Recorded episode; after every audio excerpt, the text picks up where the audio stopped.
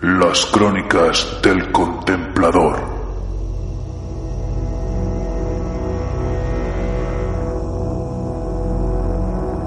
Kaneda! system.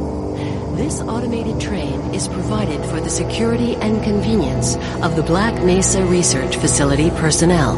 The time is 8:47 a.m. Current topside temperature is 93 degrees with an estimated time of 100. Battle cruiser operational.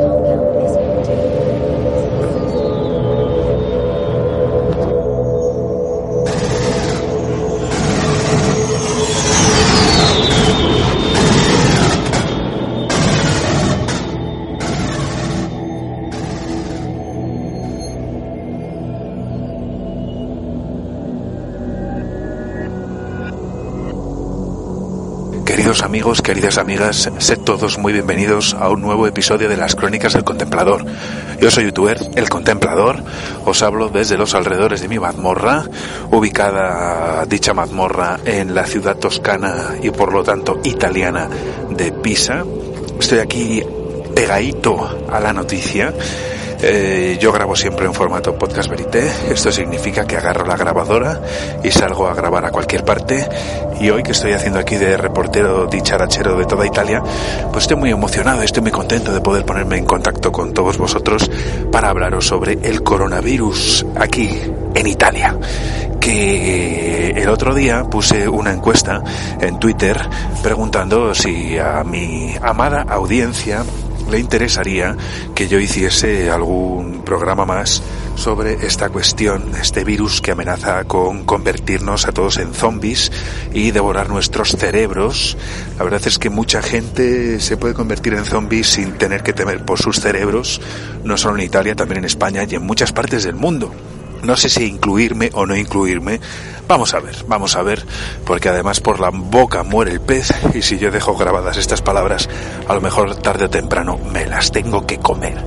Pero yo os puedo garantizar una cosa, si los dioses de los contempladores no lo evitan y desgraciadamente caigo enfermo del coronavirus y me tienen que aislar por ahí, me tienen que poner en una planta de hospital toda para mí, pues no os quepa duda, me llevaré la grabadora. Y si no, pues grabaré con el móvil. Y si no, pues no sé. No sé qué haré, pero yo intentaré por todos los medios ponerme en contacto con vosotros y contaros mis historias. A lo que vamos, que en la encuesta de Twitter resulta que salió que sí, que vosotros queréis que os cuente más cosas sobre el coronavirus en Italia. Lo primero que quiero hacer es un llamamiento a la calma y a la tranquilidad. Yo no sé muy bien qué tal estará yendo la cosa por España. Sé que los casos están subiendo, que hay algunas zonas particularmente golpeadas por este virus. Por lo menos que hay bastante gente que se está poniendo pachucha de esto, o por lo menos que hay bastantes pruebas de este nuevo virus que dan positivo. Bueno, aquí ya llevamos más de una semana, vamos ya casi casi para dos. Este viernes 6 de marzo resulta que se cumplirán dos semanas desde el primer positivo en Italia. La primera semana fue esto, vamos, un locurón, caos, muerte y destrucción. Pero esta segunda semana la cosa ya está bastante más tranquila. De hecho, pues eh, esto se empieza a convertir en una especie de número un número que no deja de crecer en cuanto a infectados, en cuanto a muertos, pero también es verdad pues que es, empieza a ser ya algo que una especie de ruido de fondo. Ahora bien, es verdad que los periodistas y los periodistuchos, esta subespecie de los buitres carroñeros llamados periodistas, resulta que, que todavía tienen mucho que llenar. Y como tienen mucho espacio que llenar, pues ¿qué quieres? ¿Qué, qué, más quieres, Federico? Si eres guapo y eres rico.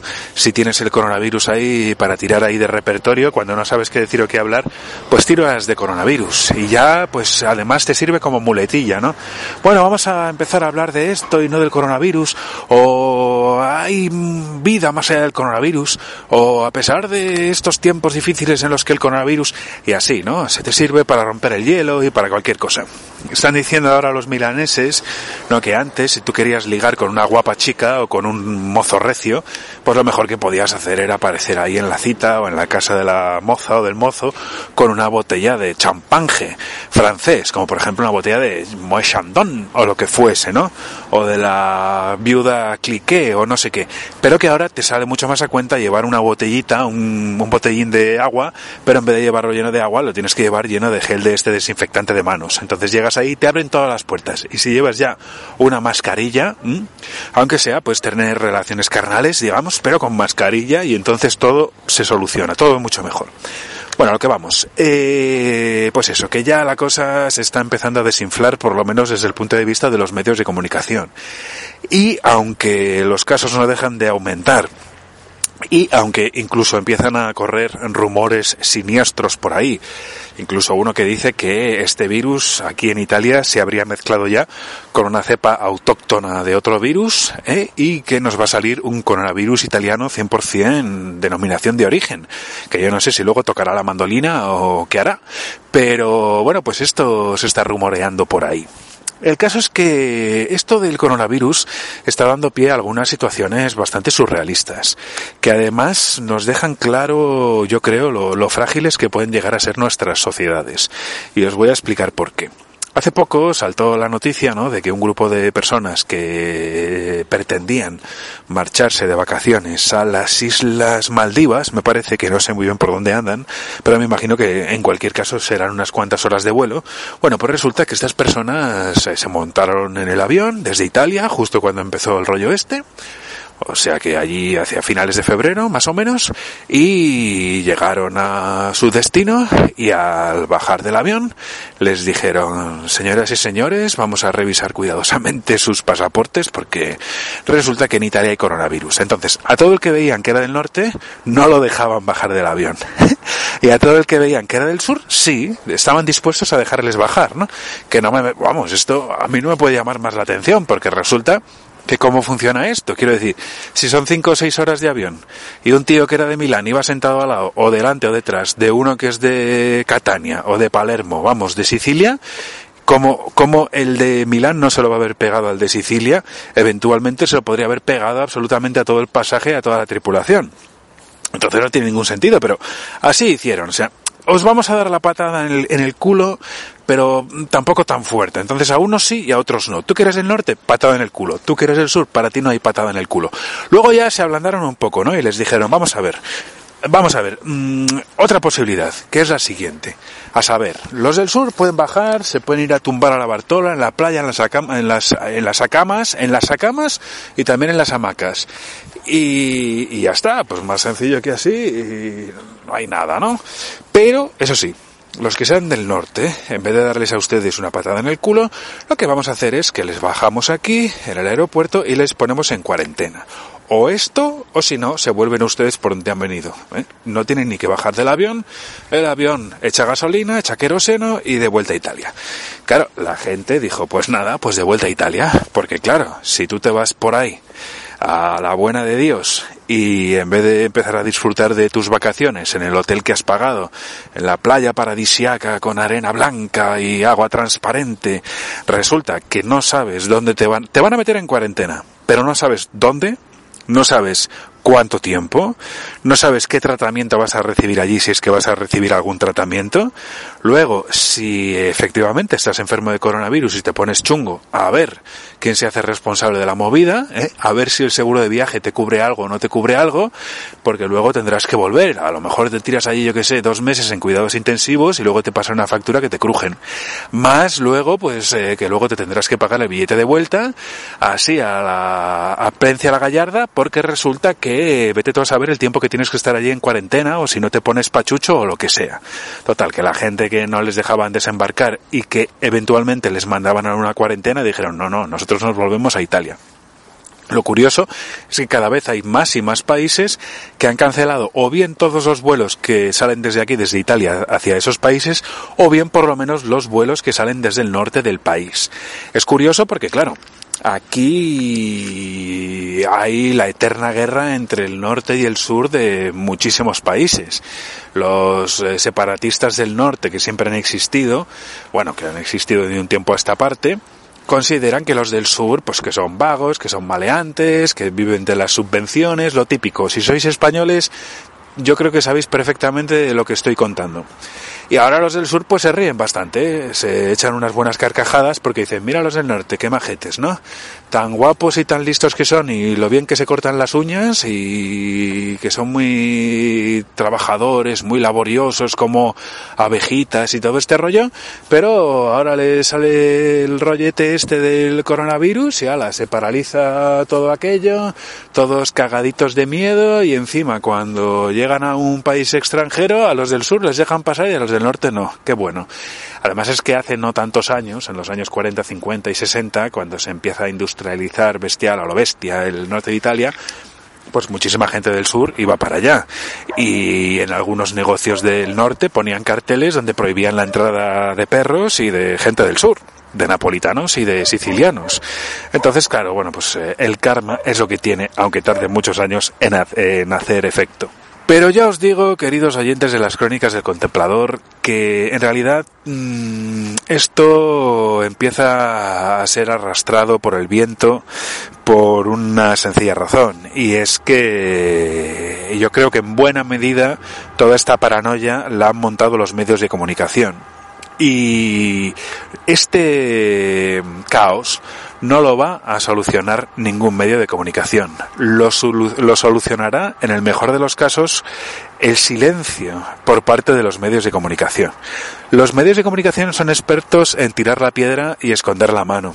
Los medios de comunicación, sobre todo la televisión, pero también la radio, también los periódicos y ahora también Internet, eh, a través de podcasts y vídeos de YouTube y así, pues eh, les encanta remover la mierda, me vais a perdonar la expresión, pero luego cuando se posa la mierda, si se han equivocado de, completamente de medio a medio, no os creáis que se van a poner a limpiar la mierda, porque no la van a limpiar.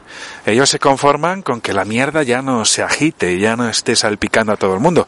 Pero un momento, si habéis sido vosotros los que habéis agitado la mierda y los que habéis salpicado con la mierda a todo el mundo, deberíais limpiarlo, ¿no? No conformaros solo con que ya no salpique.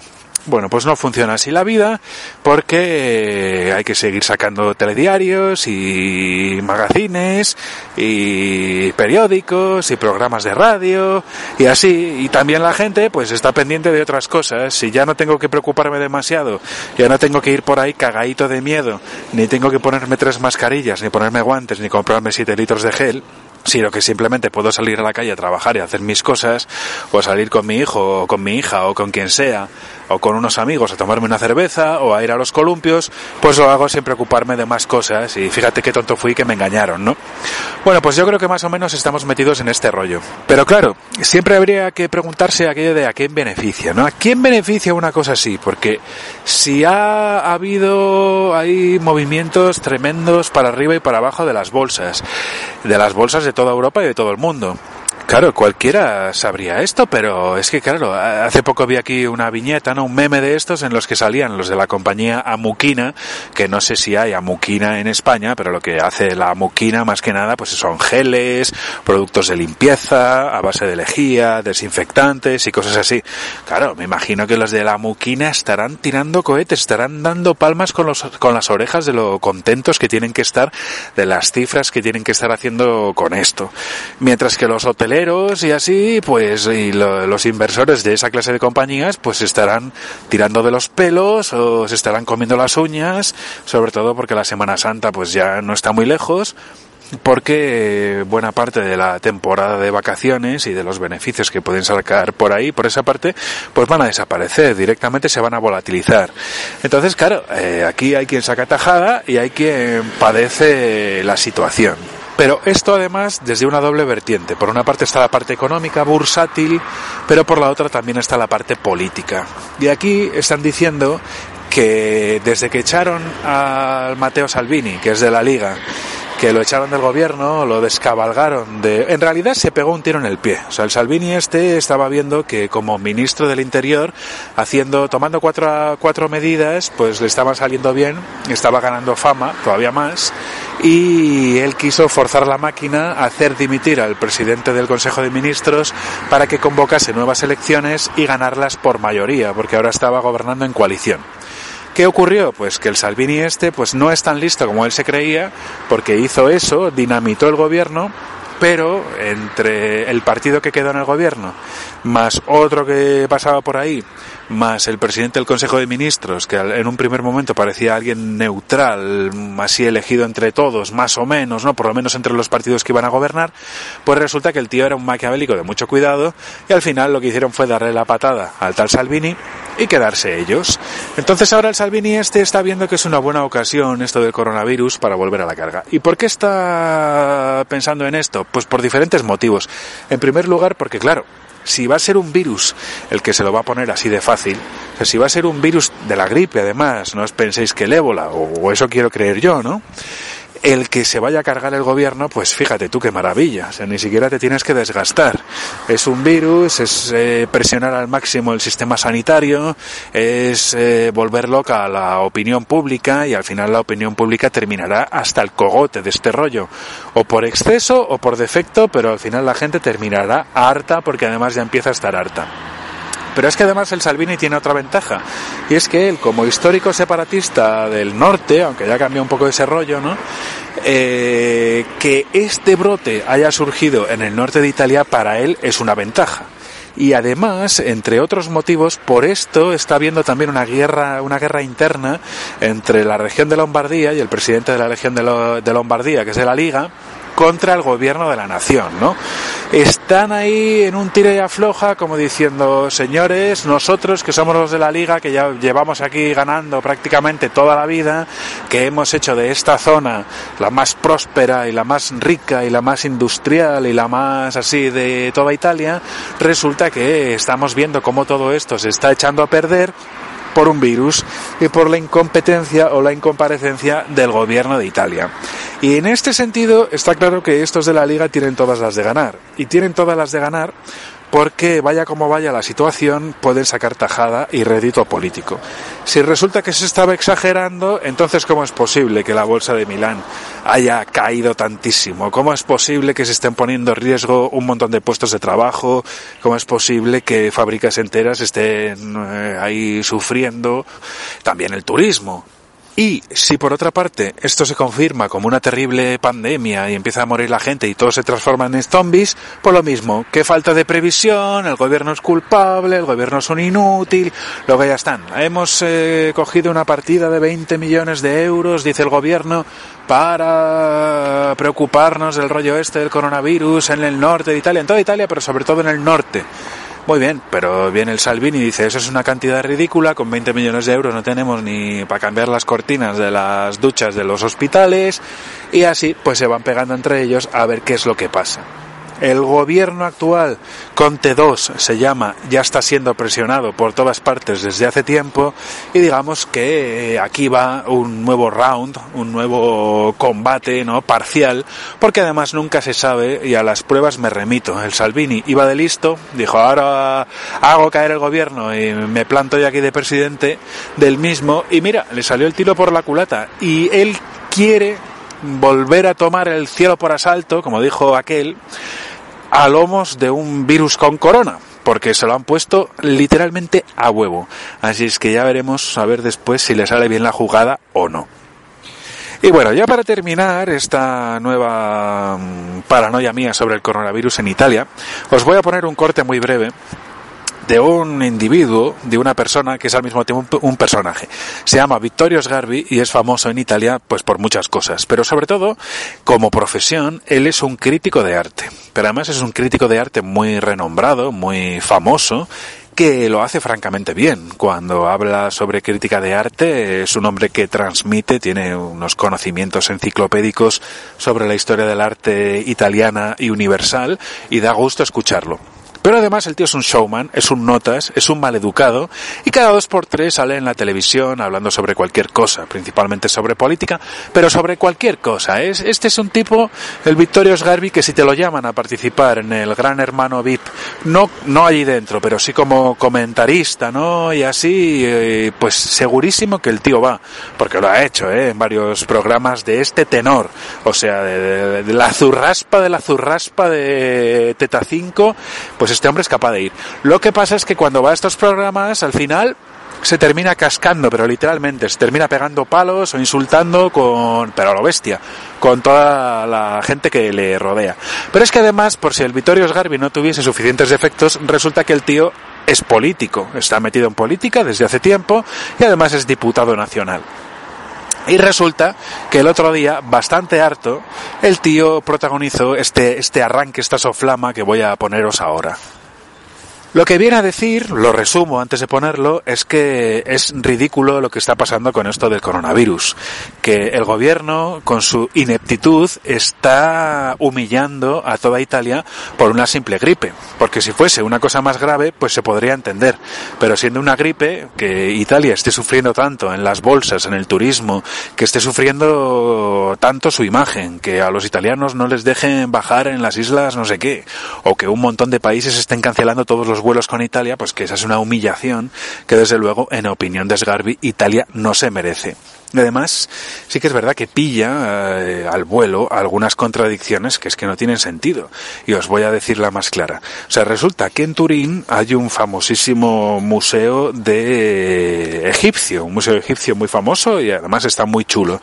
Y el museo egipcio lo han cerrado. Allí no puede entrar nadie a visitarlo por precaución por esto del coronavirus. Pero en otros museos de la ciudad sin embargo, sí que se puede entrar.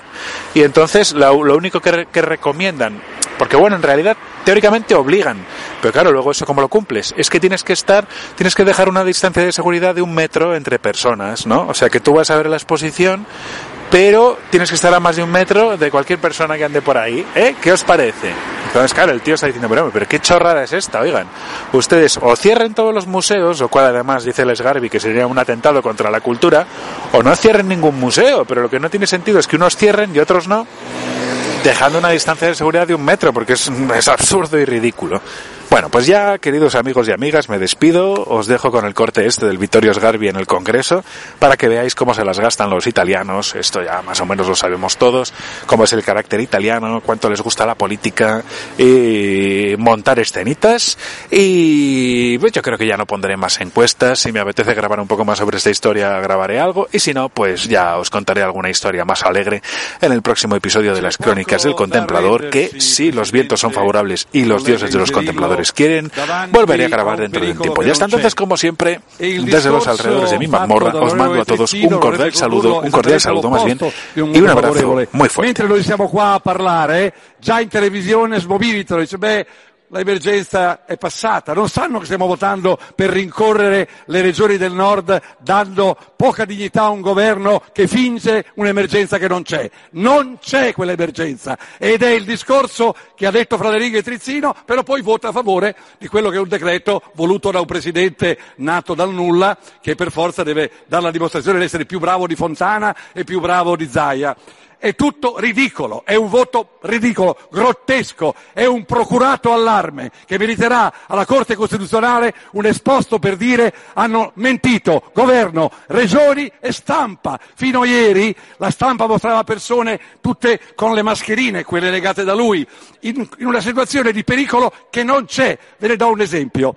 La più grande quantità di cinesi non sta a Codogno, sta a Prato e la Toscana non ha un solo in pericolo perché dei 2500 cinesi 1500 sono stati messi in un albergo e tenuti sotto protezione per volontà del governo comunista. Colleghi, Quindi, dov'è, colleghi. dov'è il pericolo per chiudere le scuole, i musei, i teatri? È una violenza contro la cultura, contro la civiltà, contro il buonsenso e noi votiamo questo. Chi vota sarà responsabile di essere stato complice di procurato allarme, di una grande finzione, di una presa per il culo del mondo.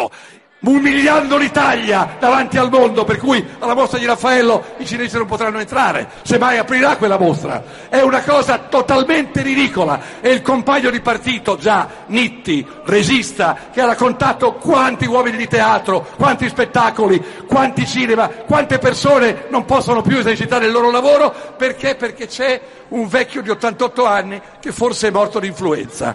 Questa è la realtà oggettiva indicata dal CNR e dalla Gismondo una settimana fa, proprio così. proprio Colleghi, così. colleghi. Lo sapete benissimo, Colleghi, deve- lo sapete benissimo. Deputato Fiano, deputato È Fiano. una finzione. Deputato È una Fiano, deve far finire Sgarbi. È Deve far finire Sgarbi. È. Devi far finire È Sgarbi. Deve far È finire il deputato. È una finzione. È Deputato, una finzione. deputato For- Fiano, deputato Fiano, È prego, facciamo, facciamo concludere, facciamo concludere. Sì, facciamo Ma concludere. Deputato? Fiano, la richiamo all'ordine.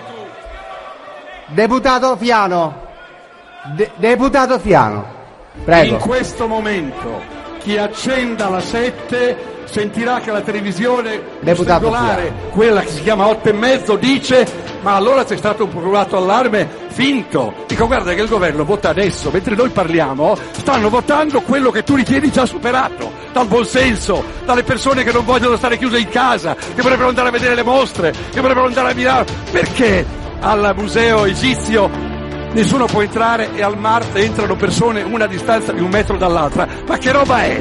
Ma quale finzione è? Ma quale ridicolo discorso dovete fare fingendo voi che lo sapete perfettamente? Deputato Sgarbi si rivolga a me. Deputato Sgarbi si rivolga a me. Presidente, lei lo sa meglio di me, la peste non c'è. Il suo amico De Magistris, o mezzo amico che sia, vuole chiudere le scuole anche in campagna per fare le pulizie, approfittando dell'epidemia a Codogno. Questo vuol fare De Magistris, questa è la follia.